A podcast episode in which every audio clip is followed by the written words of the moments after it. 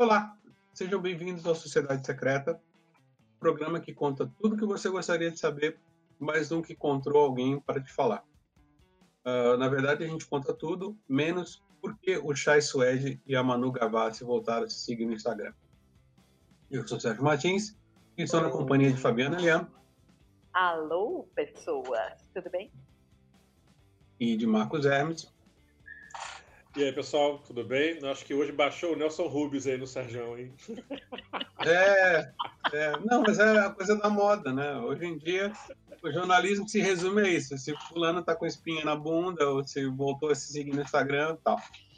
Mas vamos para temas mais interessantes. Gente, eu vou confessar que eu leio essas coisas às vezes.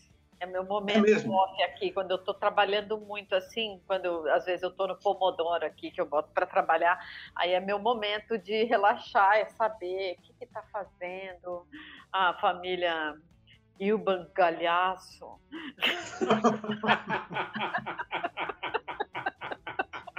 Você sabe que esse, você sabe que esses são momentos em que eu dou graças a Deus por não estar mais trabalhando numa redação, né?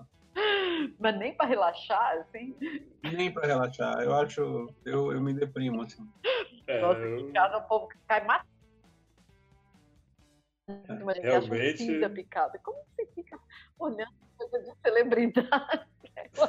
É o meu momento. Eu não assisto as Kardashian, nada disso, mas eu tenho esse momentinho de saber como eles, os, as celebres estão na quarentena. Pecadinho, confesso.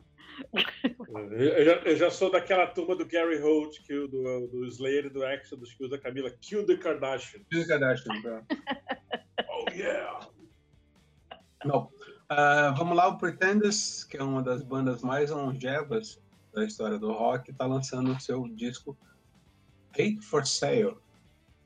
E o Pretenders tem uma característica que ele é liderado uh, de maneira até ditatorial pela Chrissy Hynde, é uma grande cantora, uh, uma grande guitarrista norte-americana que bota aquela inglesada para trabalhar. Uh, você teve muito com a, com a Chrissy Hynde, não é isso, Fabi? Sim, a gente é, é amiga já há 15, 17 anos, na verdade. A gente conheceu, eu estava grávida da minha filha, foi num festival que teve aqui, ela acabou alugando meu apartamento na Avenida São Luís. Que o povo fala que era o Copan, mas não era. Era um na frente do Copan, que foi também uma coincidência dessas ridículas da vida. É... E depois a gente fez um projeto ela encasquetou de tocar com músicos brasileiros e ela fez um projeto e eu fiz a turnê, vendi os shows tal, que era ela e o Moreno mais dois. Que foi Lembro um projeto disso. que ela estava meio brava com, com rock and roll, ela resolveu fazer um disco que não era rock. Ela estava numa fase achando que o, que o rock tinha morrido. E até quando eu fui ouvir agora o disco, o Hate for Sale, é muito rock and roll, né? É, é mesmo? É, é rock and roll extreme, assim. É, é impressionante. Legal. Assim, eu achei super bonito. Mas sim, a minha história com a Cris é bem legal. A gente ficou bem próxima, de uma frequentar a casa da outra, assim. É, e foi bem bizarro a maneira como a gente acabou se conhecendo. Eu estava gravidíssima quando esse festival aconteceu. E ela era uma, do, um dos, uma das artistas ali do festival, só que, sabe aquele trabalho que você pega grávida, assim, fala, meu Deus, onde eu estava com, essa, com a cabeça quando eu peguei esse trabalho? Porque foi, tipo, uma semana antes da minha última filha nascer. Nossa. E aí, é, a, eu encontrava a Chrissy no hotel ali, mas ela tinha a intérprete dela e tal, mas eu era uma pessoa que se notava pelo tamanho da pança. e aí, ela foi numa rádio fazer uma entrevista. Que rádio era, Hermes? Me ajudem aí, vocês dois. Uma rádio que tinha ali perto do, do Otton, ali na, na Avenida Ipiranga, com São Luís. Na Rádio Trianon? Não lembro. Ah, não, na Avenida Ipiranga, na Avenida Ipiranga Centro, de São Paulo? é. é. Sim, ela Sim, foi. Em Eldorado, Eldorado ficava na Pires da Mota, né? É. Alguma rádio que ela foi lá. E aí olhou meu prédio e falou: Nossa, que prédio lindo! Quero, quero dar uma olhada lá.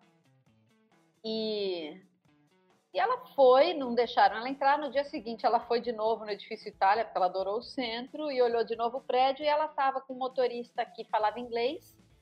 E o motorista conseguiu convencer o porteiro do meu prédio a mostrar o apartamento que estava à venda lá na época, que era o meu, porque eu estava indo para o terceiro filho e queria sair.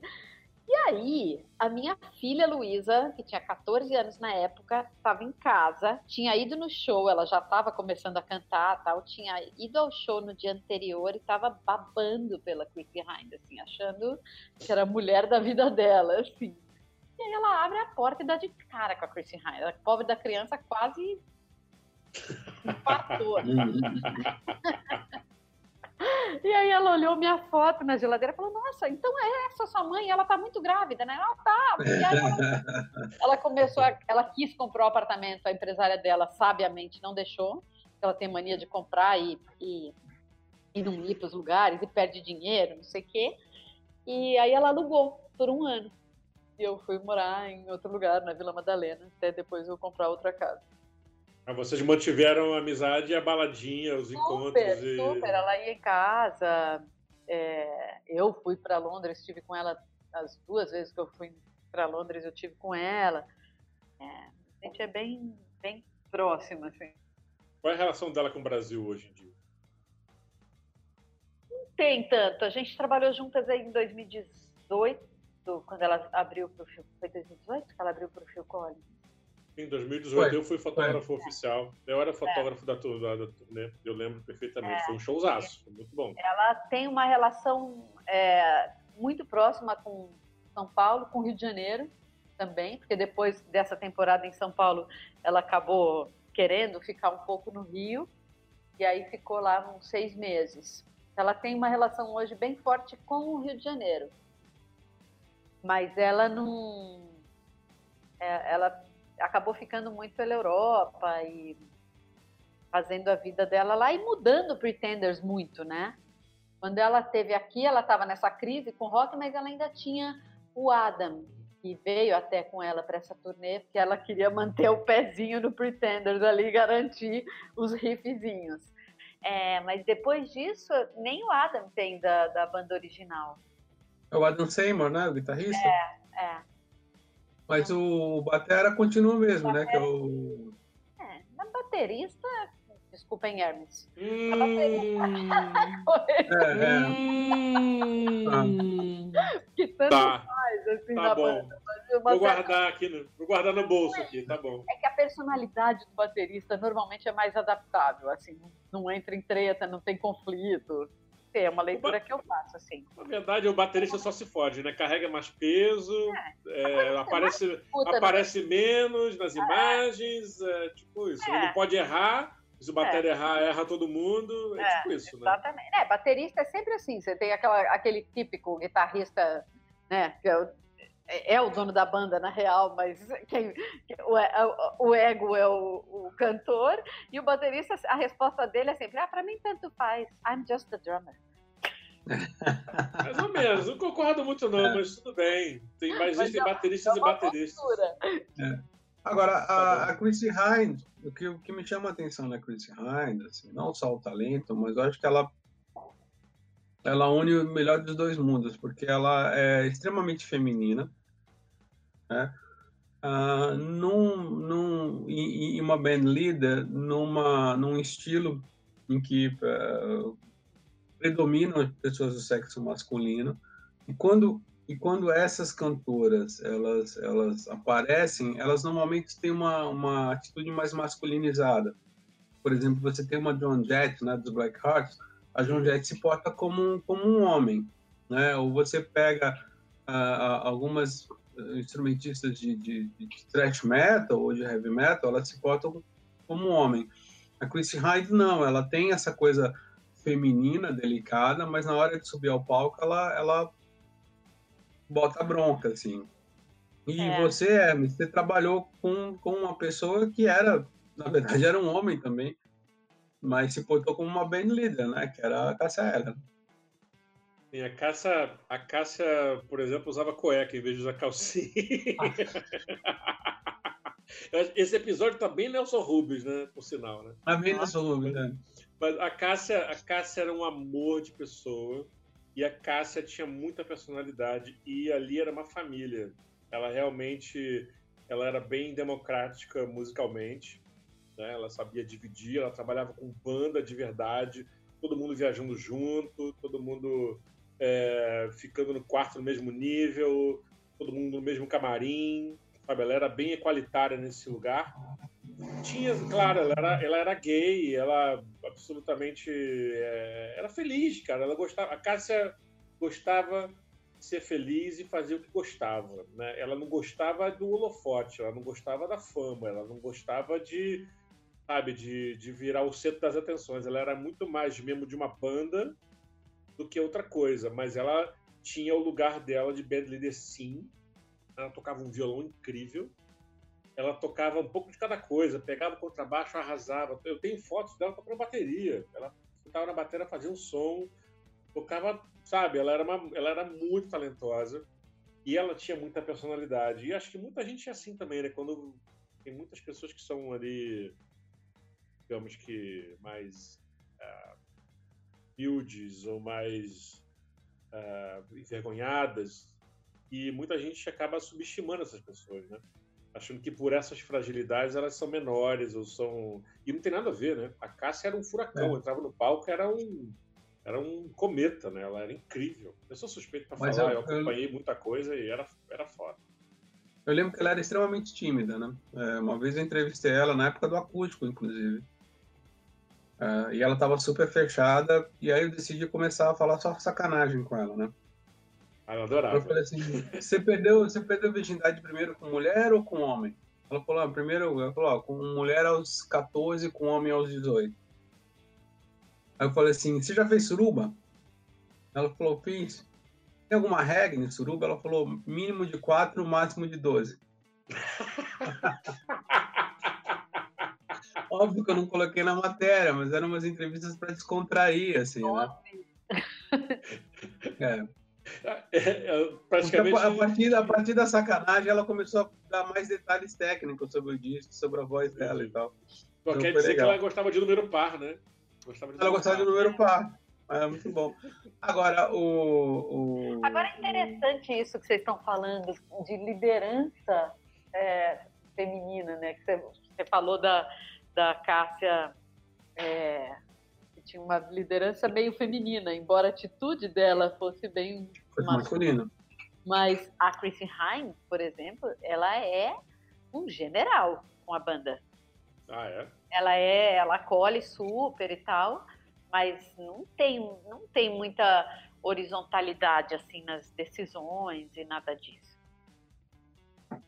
Ela agora está com... Que aquele menino mais novo ali e, e, ele é um super diretor musical, assim, trabalha junto com ela muito bem, mas é dentro do, do comando ali. Como que era a dinâmica? Eu tenho curiosidade, Sérgio. Como é a dinâmica da Suzy and the Bench?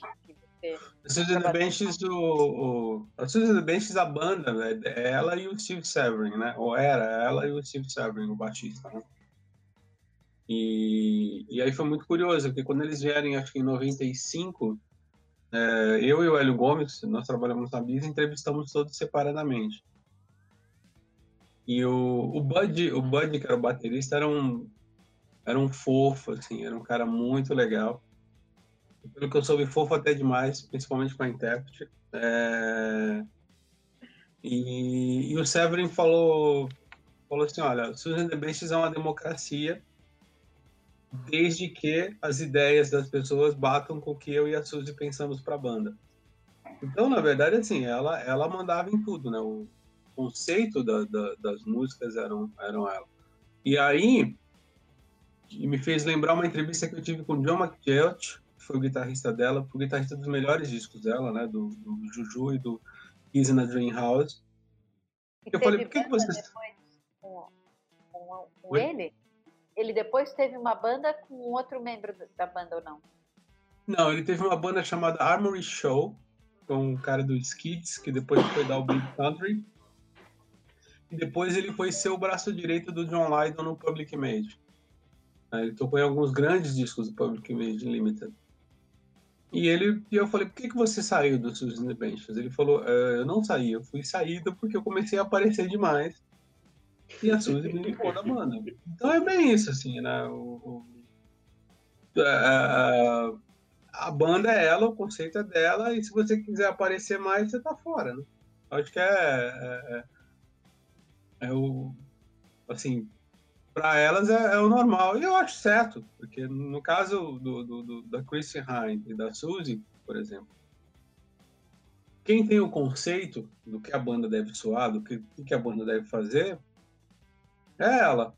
E principalmente no caso da Chrissy Hine, a Chrissy Hine ainda encarou a morte de dois integrantes por heroína, né? que a banda quase acabou. Ou, ou a pessoa é uh, forte o suficiente para levar aquilo, ou não, não, não rola, né? Não rola. Eu acho que eu acho que nesse caso é bem claro, mas é, é engraçado porque ela ela também, ela é uma pequena ditadora assim. Uh, e ela e o Severin não, são indissociáveis. Assim, não existe Suzy and the Band não. também. Não, não. Eles foram, eles foram, eles foram namorados, né? No, no período ali da banda. E depois ela casou com o Buddy, com, com o baterista. Mas eles, eles são. O, o, conceito da banda é os dois, né? Porque foram os dois que formaram a banda, né? Junto com, com, com um monte de músicos que, que mais tarde saíram, né? Que é, e aí depois a banda se confirmou com o Bud na bateria e com guitarristas que iam, né? É, tem até um vídeo que é muito legal, né? Que é um, que é um, que é um disco e um DVD ao vivo chamado Nocturne, né? E o guitarrista é o Robert Smith do The Cure, né? E o Robert Smith tem um quadrado ali, né? Nele e ele não sai daquele quadrado, né? É mesmo, não conheço esse álbum, não. É. É, é um disco ao vivo é. e, um, e, um, e um show, gravado no Royal Albert Hall. É maravilhoso. Entre a consagração da primavera de Stravinsky, é um negócio impressionante.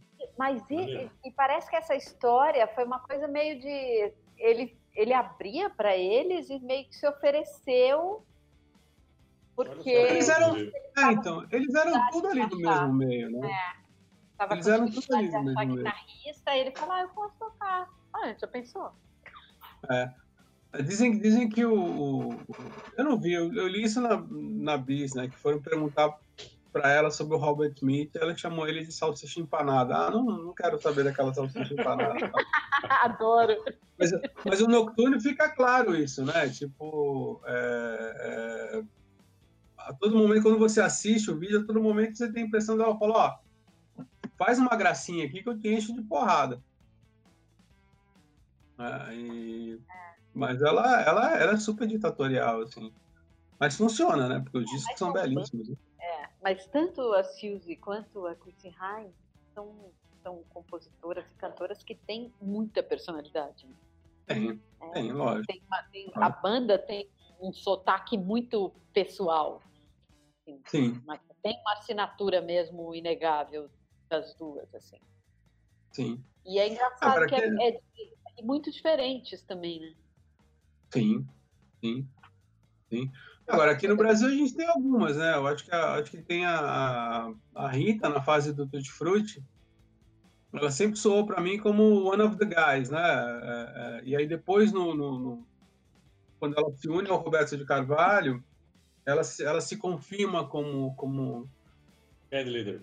Uma, como uma popstar, né? Como uma rockstar, como uma, uma dona é. da bola. Né? No, no, acho que no Tutti Frutti sempre ficava aquela coisa da guitarra do Luiz Carlini e tal. Algo que, por exemplo, uh, uh, é diferente na Pete. Né? A Pete é a dona Sim. da banda. Né? Tanto que eu acho que a banda se chama Pete, não é isso? Sim. É, Pete é todo, o desenho é dela, né? Nunca, nunca teve nada, nenhuma outra pessoa. Ela até teve algumas pessoas dividindo direção musical com ela, mas ela sempre comandou todo o conceito, absolutamente tudo, assim. É, no começo era o Peu, né? Era ela com o Peu, né? é. né? O Peu, que, né? O, o Peu era o guitarrista que dividia muito com ela isso, né? A é. direção musical. Normalmente são os guitarristas, né?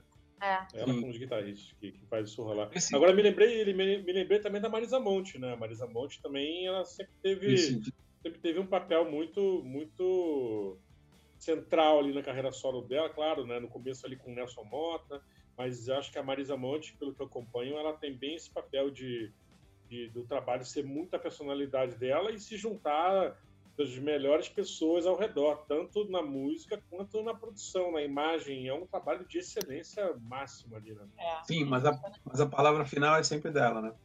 Sempre, é. na Marisa Monte sempre. E ela, e ela compõe, ela, ela é musicista também, ela compõe. A Marisa Monte é uma artista espetacular, né? Agora, falando em artista brasileiro ditatorial, falar da Betânia, né?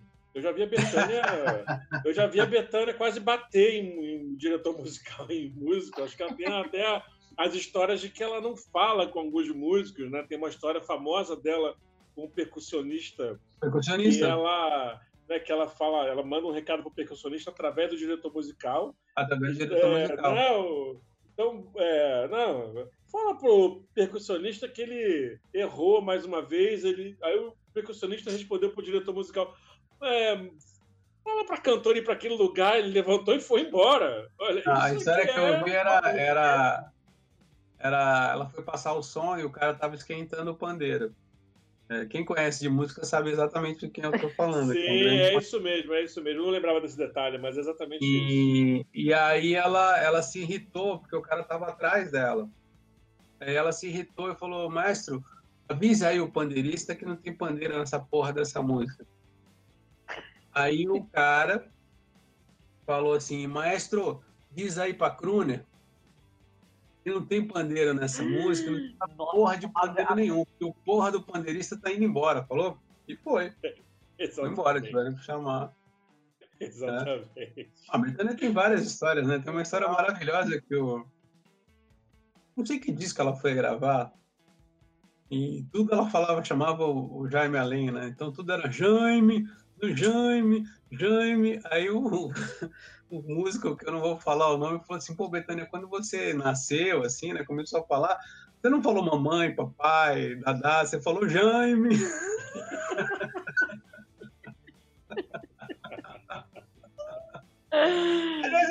eu não sei se vocês viram uma notícia recente, né, que o, que o baterista da, da, do Kid de Abelha disse que o Kid de Abelha acabou porque o empresário botou na cabeça da Paula Toller que ela tinha que brilhar sozinha, né? Que ela tinha que ser uma diva tipo Marisa Monte, Maria Bethânia, e que o, o resto da banda estava atrapalhando ela, né? Vocês viram isso, não? Eu ouvi falar nesse caso, sim. Me lembrou, sabe quem? Ah. Me lembrou a Glória Cavaleira com o Max Cavaleira com Sepultura. Olha. Foi exatamente isso, né? Foi exatamente uma coisa meio Todo mundo nesse... tem uma Yoko para chamar de sua. Exatamente. Bom, pelo menos a Paula Tola é mais bonita que o Max Cavaleira, né? Oh, Mas é. é... É. Agora, não, eu, eu, eu, achei muito louco, né? Porque a, a, combinação da Paula com os outros integrantes do Kid Abelha era ótima, né? Funcionava muito bem. E a Paula, eu não sei se a Paula tem esse fôlego todo, assim, para brilhar sozinha, né?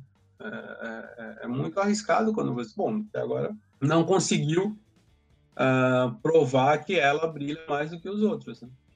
Eu gosto muito daquele disco solo que ela fez nos anos 90, que ela fez outras escolhas. Ela foi para MPB. Eu acho é bem bonito. Mundo, né? É, eu acho bem bonito e... aquele disco. Elizabeth Carvalho. Coisa, era meio um momento licença poética ali. Eu confesso que eu não acompanho a Paula Toller hoje sem, sem Kid. Assim. Eu não consigo muito dissociar, eu acho. É, eu, eu fiz a capa dos dois dos últimos discos é, ao vivo da banda, né, que foi o Acústico MTV, e depois o álbum de 30 anos, que foi o último álbum, né? O último álbum da banda mesmo, assim. É, e ela é a figura central da banda. Até, tinha até aquela imagem do trio e ela no centro, né? E os dois na ponta. Então tinha muito esse papel, assim.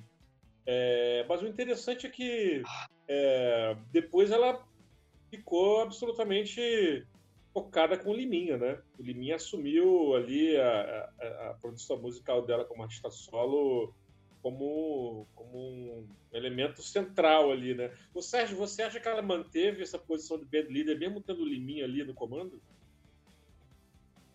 Olha, é eu acho, eu acho que ela, ela é muito mais uma diva do que uma band leader. É, eu acho, eu não vejo ela como, como uma pessoa que vai chegar pro Jorge Israel e falar, olha, toca, né, toca menos ou toca mais. Né? Mas eu vejo ela como, como uma força uh, dentro da banda. Assim. As pessoas esperam a Paula, as pessoas querem a Paula, né? É... Mas você acha que a assinatura do Kid Abelha é dela ou é dela com o Leone, por exemplo?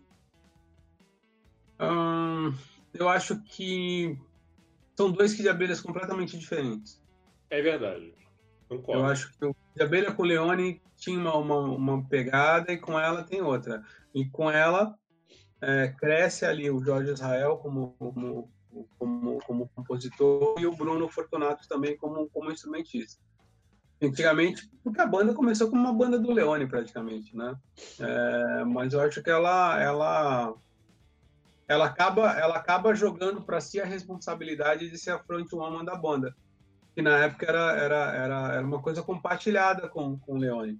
Mas eu, mas acho que as pessoas gostam do que de Abelha, gostam dos três ali, né? Sim. E não sei se Sim. eles acostumam a vê-la uh, em carreira solo. Você acha possível a volta deles? Não sei. Dependendo da. Depende da conta do condomínio, né? Vem, cara, o Sérgio e Fabi, uma pergunta para vocês dois. Da, da escola dos filhos, né? É. É, é, aí eu acho que tem. Agora, eu acho uma grande banda, né? O motivado. Depois da entrevista essa live, eu estava ouvindo o, o disco Educação Sentimental, um disco belíssimo, né? Um, Sim. Um, um, pop refinado, assim, eu acho fantástico aquilo. Você acha que quando rola o amor ali, que eles eram namorados, no caso, né? O Leone com a Paula, isso é mais. Tinha mais. Tinha um sabor especial ali nessa época? Cara, a gente tem que conversar com, com o Leone, mas eu acho que deve ter rolado uma coisa assim: olha, minha namorada vai cantar, tá, galera? Né? Deixa ela brilhar. Depois... É, não, tipo assim, ah, quem vai cantar? Não, não é, ela é minha namorada, eu sou letrista e tal, mas eu acho que depois ela se impôs, né? Ela melhorou Sim. muito como cantora também, né? Melhorou muito. E como front, pegava front aquele woman também. Assim. Abelha, era um Deus nos acuda, assim, né? Então, mas a, a Paula Toller também faz uh, levar muito a questão da Debbie Harry no Blonde, né? Que também estava na banda, por ser uma, uma, uma, uma menina bonita, e acabou sendo a, a, a, o principal motivo, né, o talento dela, lógico, foi um dos grandes motivos da banda ter estourado, né? Sem dúvida. Com certeza. Motivo, né? Agora, é engraçado, eu acho que tanto a Blonde, que ela era ridiculamente bonita, né? É, quanto a Paula Toller, elas ficam muito nesse lugar de diva. Eu acho que é difícil você ultrapassar isso. A Chrissy, por outro lado, até por ter uma, uma atitude, não ser loira, acho que isso já ajuda. Sim. É, e sempre ter usado roupas, sei lá, mais calça, nunca foi muito essa coisa de usar roupa sexy.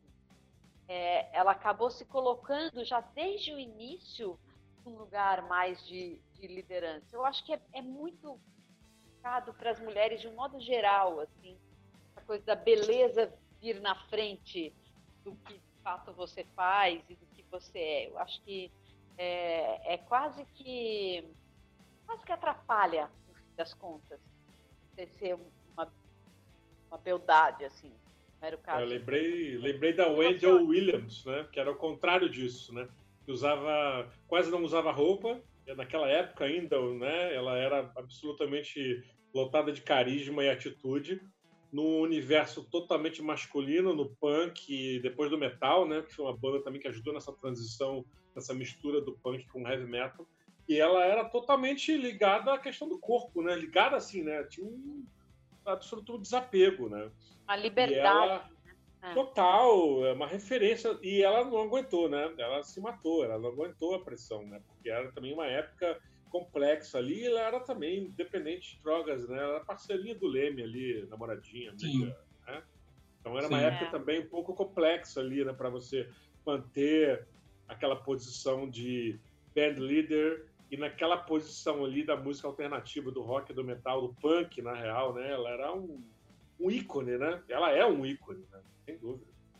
Então, e acho que a indústria também sempre quis usar é, as mulheres mais pela beleza do que pela capacidade de compor, pela capacidade de dirigir musicalmente uma banda. Acho que a gente perdeu muito com isso musicalmente, assim como a sociedade como um todo perdeu bastante, é, não aproveitando o quanto poderia a força feminina, todas as áreas das artes e de trabalho em geral.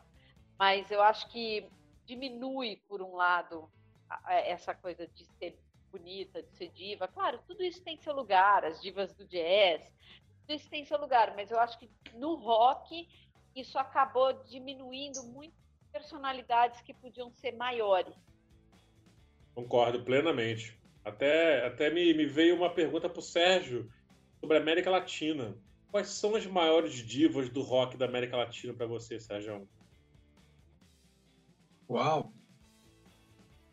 Uh, tem a André Echeverry, do Aterciopelados. É uma Sim, grande excelente cantora. referência. Uh, eu, eu colocaria. Ela, ela é casada, né? Acho que ela é casada com, com o guitarrista, mas ela tem um disco solo belíssimo. Né? E tem uma que, que, que acabou, de uma certa forma, virando uma band leader, uh, a Fernanda Takai, né? A hum, Fernanda Sim. começa, a Fernanda começa o Patofu como mais uma vez, como a, a, um apoio ali do, do John, né, do, do John Olhou, guitarrista. Aí eu lembro que na época do Televisão de Cachorro, que é de 1998, o Dudu Marotti ele foi contratado como um produtor barra interventor. Né? Uma, é verdade, ele tem uma reunião com a banda e ele fala, a estrela é ela, quem vai cantar é ela, as músicas que vão entrar são dela. Olha quem não só. tiver de acordo, a gente vai conversar. Sim, sim. E tanto que a, aquela música que que, que, que vira o clipe na MTV, que é linda, né? Na verdade, eu continuo com o mesmo. Agora o nome não me lembro. Era uma sobra, era uma canção que não estava entre as escolhidas do disco, e o Dudu falou: não, quem, a música que vai trabalhar é essa. E hoje você vê, a Fernanda ela ganhou uma confiança que o trabalho solo dela hoje é muito mais bem sucedido que o, que o trabalho do Pato Fundo. Né? Sem dúvida. Comercialmente concordo. falando, é muito mais bem sucedido.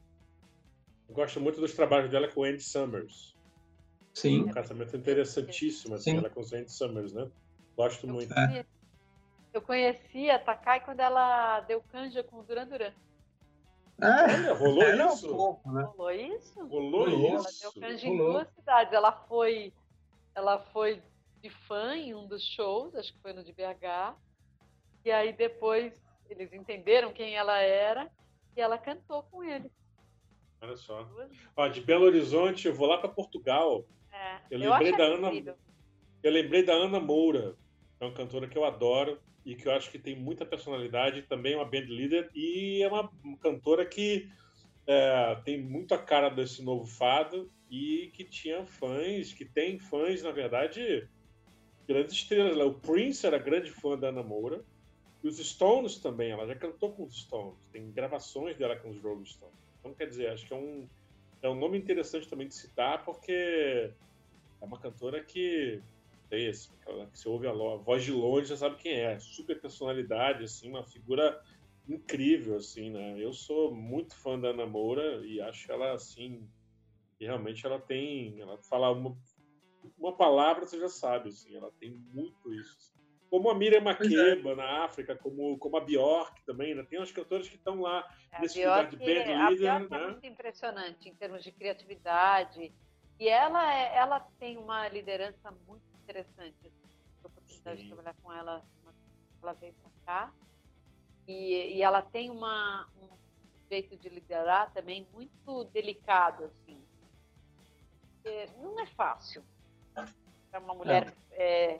É, liderar e cantar e, e compor, tudo isso, mas ela tem uma liderança muito interessante. A pessoa cria, cria, cria, cria o tempo inteiro, né? Então, ela precisa de gente acompanhando.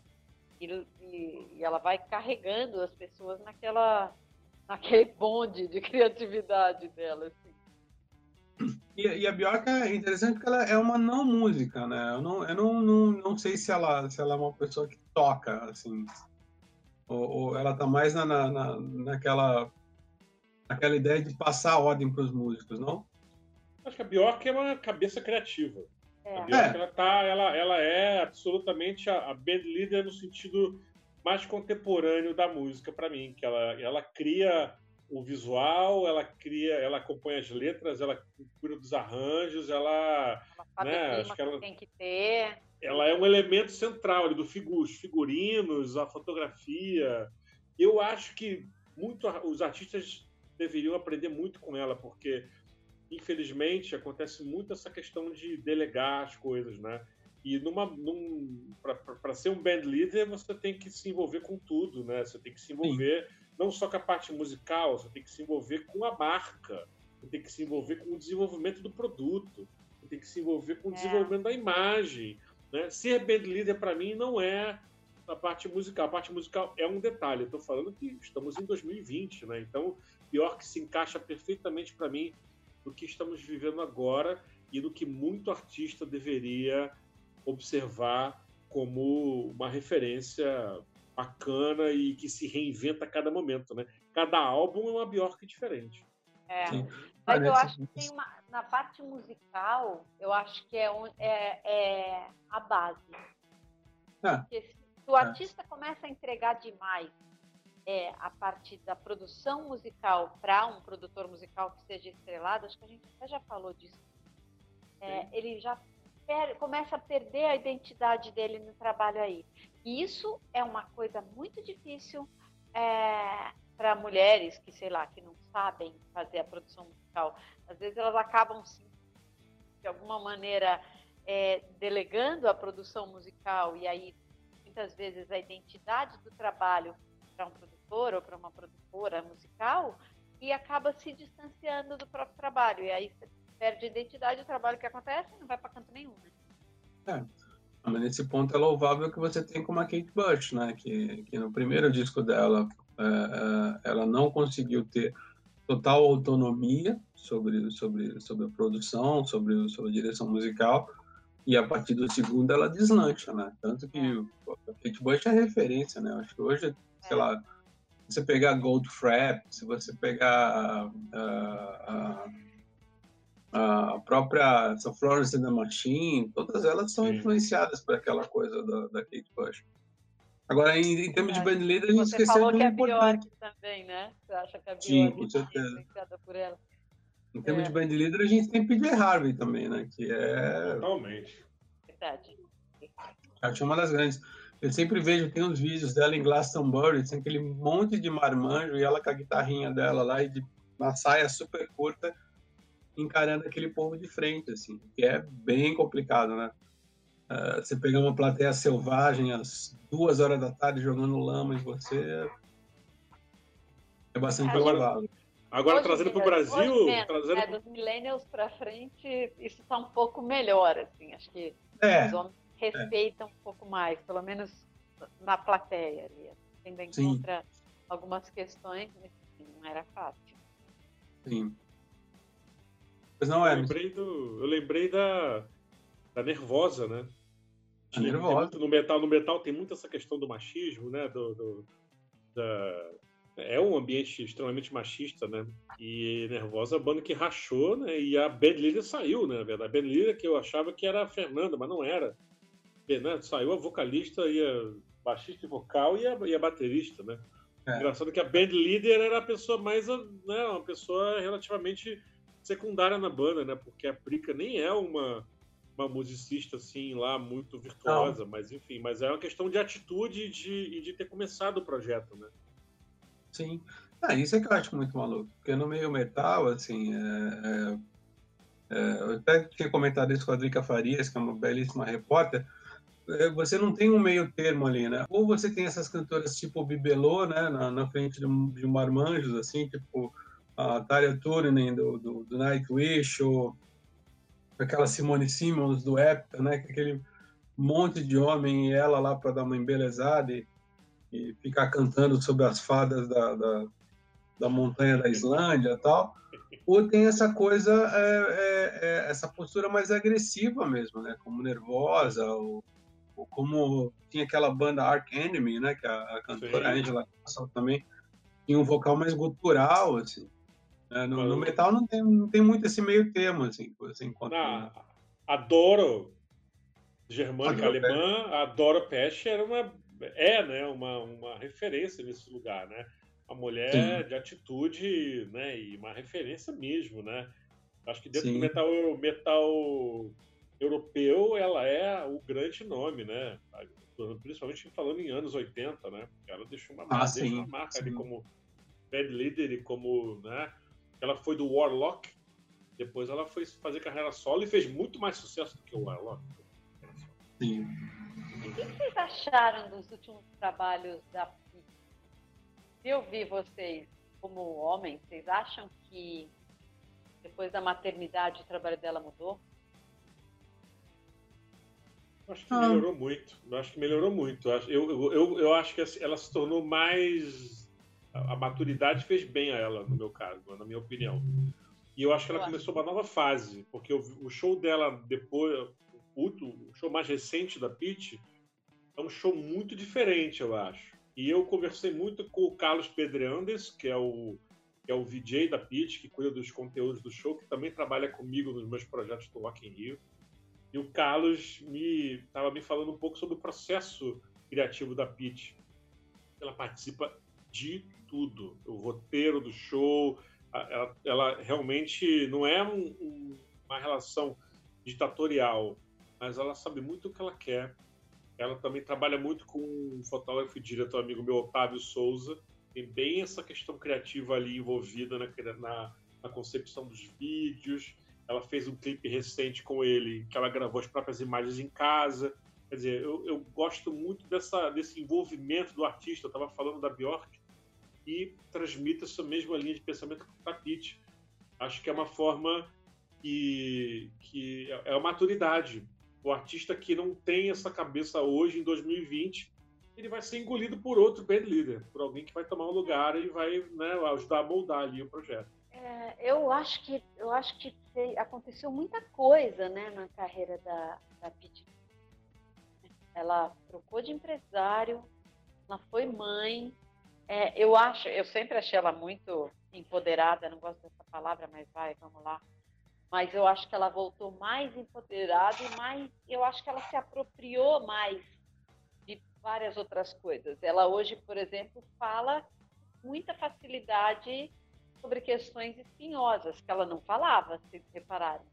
Ela ela não falava de, de machismo, ela não falava de várias coisas. Eu lembro que eu, eu, eu conheci, tive ela na abertura do, do WME, que é aquele evento de mulheres, o Women Music foi logo depois da morte da Marielle e tal. Ela falou daquilo, ela se expôs, assim, pôs uma fragilidade que a gente não, não via. Eu acho que a maternidade, de certa maneira, traz até é, um, esse entendimento de que a, a, a vulnerabilidade pode ser uma coisa boa para você produzir artisticamente e eu comecei a ler muito isso nos trabalhos da Pico. Eu acho que ela está traduzindo isso de uma maneira muito interessante.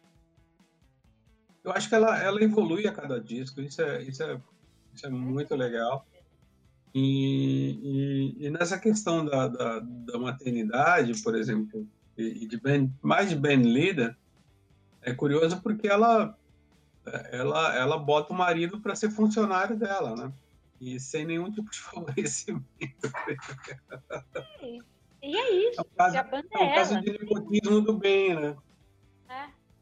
Eu acho que também tem uma coisa que eu acho que esses, os novos homens estão mais preparados para isso. Para serem comandados por mulher, se é, se é isso, se é o caso. Sim. Poderia ser ele o grande talento e ela trabalhar para ele, enfim. Mas é. calhou de ser aquilo ali. E é, é, é, bem bacana ver o jeito que as coisas acontecem ali. Ela conta isso naquele documentário. Relação com o corpo, relação com o trabalho, com o planejamento todo que ela faz. É, bem, bem bacana isso. Logo é. depois de ter filho, na volta, ela ela documentar aquilo daquela maneira. Engraçado que tem Honesto e combina com os nossos tempos também. Todo mundo quer saber de making off, todo mundo quer saber o que, que é o, o, o, pensamento anterior. Eu acho, eu acho a, a Pete muito conectada com o tempo dela. E acho que a, que a tia Chrissy também é, viu? Vocês Sim. virem, ela fez vários vídeos bacanas desse que é álbum novo aí, tem quadrinhos, tem uma parte que ela fala exatamente de solidão, que é bem remete a esse nosso momento de isolamento. É muito legal. Ela, ela tira um pouco, tem essa música irônica aí das divas, que é, tem, tem momentos muito interessantes esse álbum. Eu acho muito contemporâneo também. Eu gosto muito do Agridoce, que é o, o trabalho dela com o Martin, que é, que é um guitarrista eu acho talentosíssimo, talentosíssimo, e, e, e, e mostrou uma mostrou um lado uh, mais suave dela que eu, eu fiquei muito impressionado. Assim, tinha, umas versões interessantes, né? O, pelo menos ao vivo ela tocava Smiths, tocava Serge Gainsbourg, eu achei bem legal. É verdade, o Agridoce foi um trabalho que ela se arriscou, né? É verdade. Ela saiu um pouco do, do trilho é, da orientação rock oriented que ela tinha sempre. Sim, ela, sim. ela começou, sim. ela correu mais riscos ali. Eu acho bem gostoso aquele projeto. E é super minimalista, né? É um projeto bem, é. bem assim simples e né, acho que ela voltou para a essência ali, né? Muito é. interessante porque eu falei, tinha falado mais cedo sobre o primeiro guitarrista dela, que era o Peu, depois o Martin virou o grande parceiro dela, né? Falando dos guitarristas, né? Então esse projeto ele celebra muito essa parceria entre eles, né? O Agridoce. Então, é, é, Aí tem uma coisa que eu acho mais interessante, mais, mais importante no Martin do que no Peu, é, que era um, um, belíssimo guitarrista, mas o, o Peu é muito que a gente chamava de show-off, né? Ele queria, é, muitas vezes ele queria ofuscar o trabalho de, com quem ele estava tocando, com, com, os solos dele, ou com, com, ou, ou com a performance. Eu acho que o Martin, nesse sentido, ele é muito mais econômico. Né? Ele joga muito mais pro, pro, banda. pro, pro time pra ali, para a banda. Conjunto, é, sim. E mesmo sendo e mesmo sendo um grande guitarrista, um cara que poderia muito bem ser um, né, pegar essa postura de guitar hero, mas ele joga mais pro grupo. Então eu achei muito legal. É, no, o trabalho dele com cascadura é muito interessante também, né? Muito Já vim com essa escola do cascadura, que é super legal, então acho que é um essa escola também, né? Sim, eu gosto muito. Vocês acham que as mulheres correm mais risco? Estou pensando aqui nessas três que a gente falou agora. A Pete teve esse momento do agridoce, depois o documentário, né, agora nessa fase mais recente. A Chrissy Hines, nesse último trabalho, tá é, se expondo mais na questão de solidão e de envelhecimento e tal. E mesmo quando ela esteve aqui, fez esse projeto brasileiro, nada a ver, da MPB, ela fez um projeto super arriscado nesse sentido, assim, de experimentação. E a própria Suzy, né? Aquele ou também é super experimental. Sim. Vocês acham que as mulheres têm mais liberdade para sair do trilho, assim, em certo sentido? Eu acho que não. Eu acho que existe uma parte da crítica e uma parte do público que é dominada pelo preconceito e jamais vai acreditar que aquela obra é feita por uma mulher.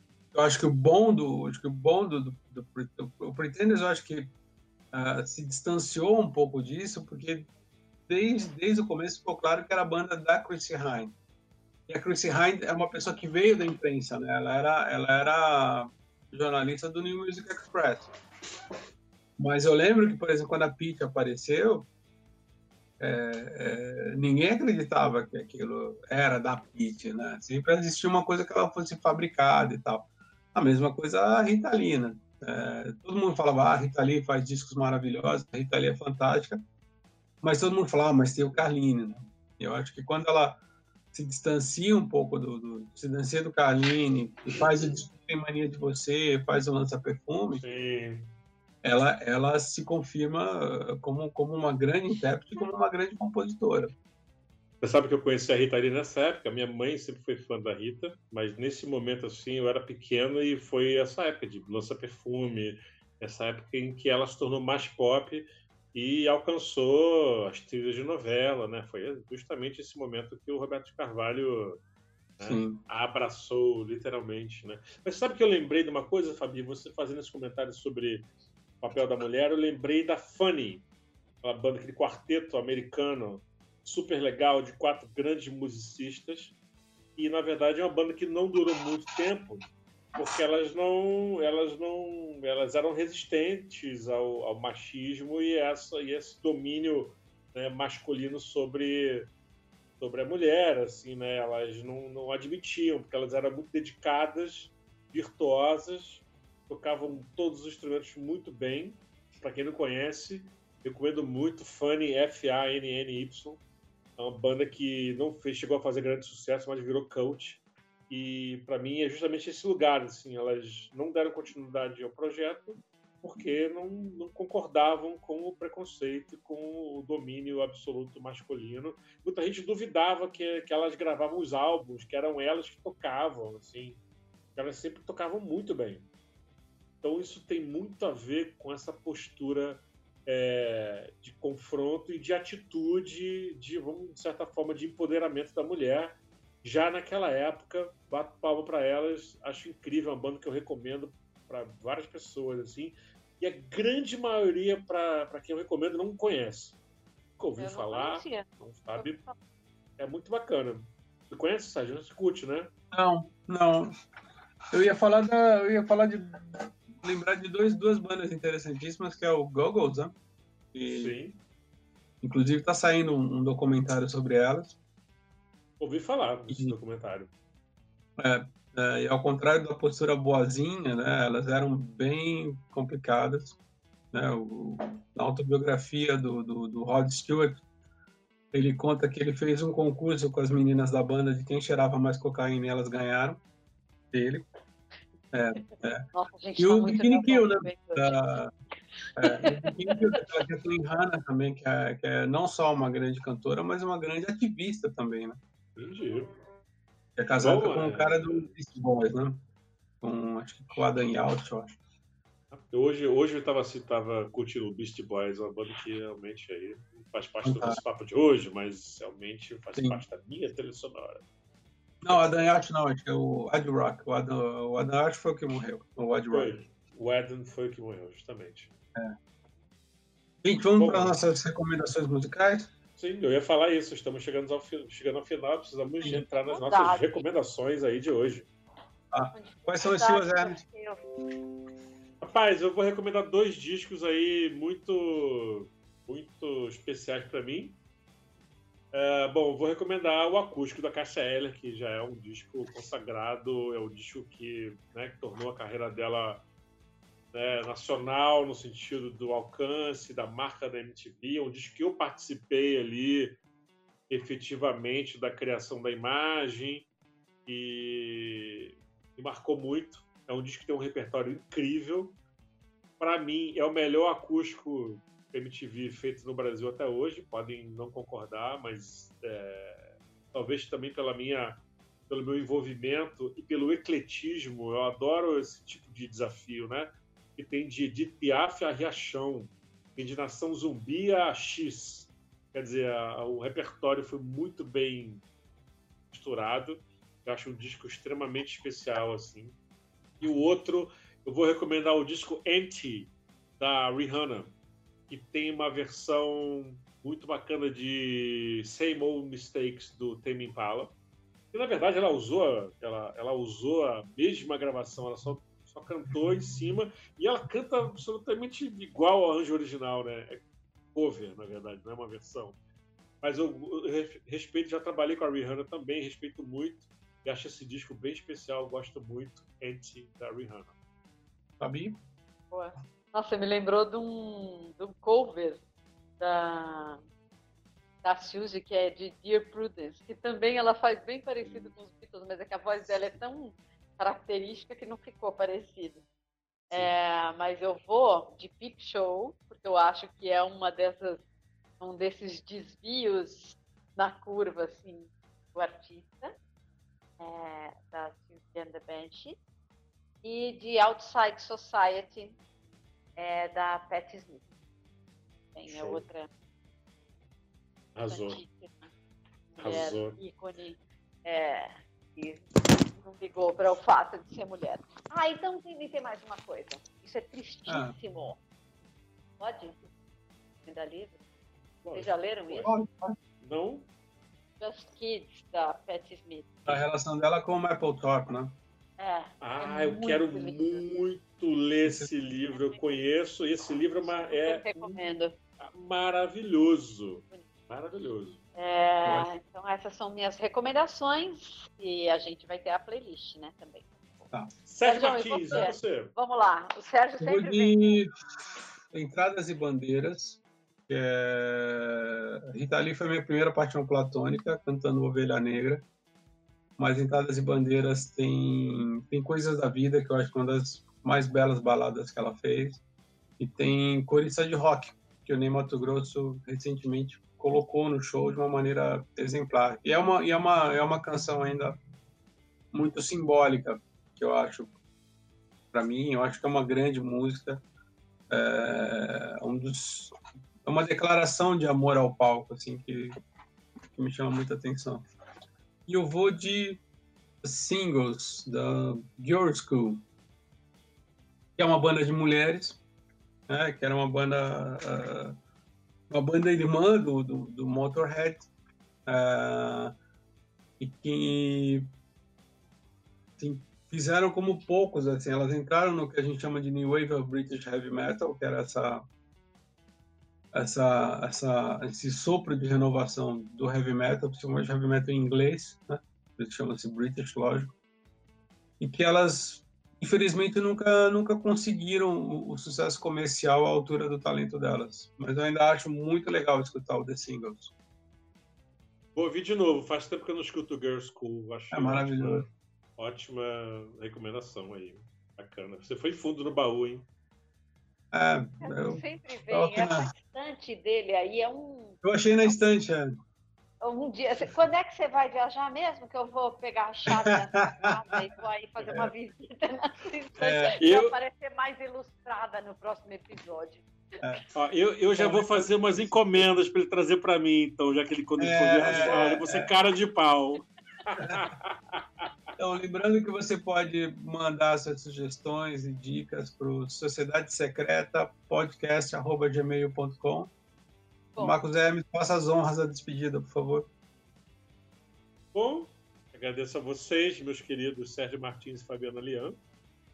É sempre Obrigado. um prazer ter, estar, sempre um prazer estar ao lado de vocês, queridíssimos, enciclopédias da música. É muito bacana poder ter falado sobre o empoderamento feminino e essas band leaders maravilhosas, né? Sem elas, a nossa música não teria cor, não teria tempero, não teria graça. Então, uh, obrigado a você que está aqui nos acompanhando e curte ser bem informado, curte as nossas histórias, curte os bastidores da música e até a próxima edição do Sociedade Secreta.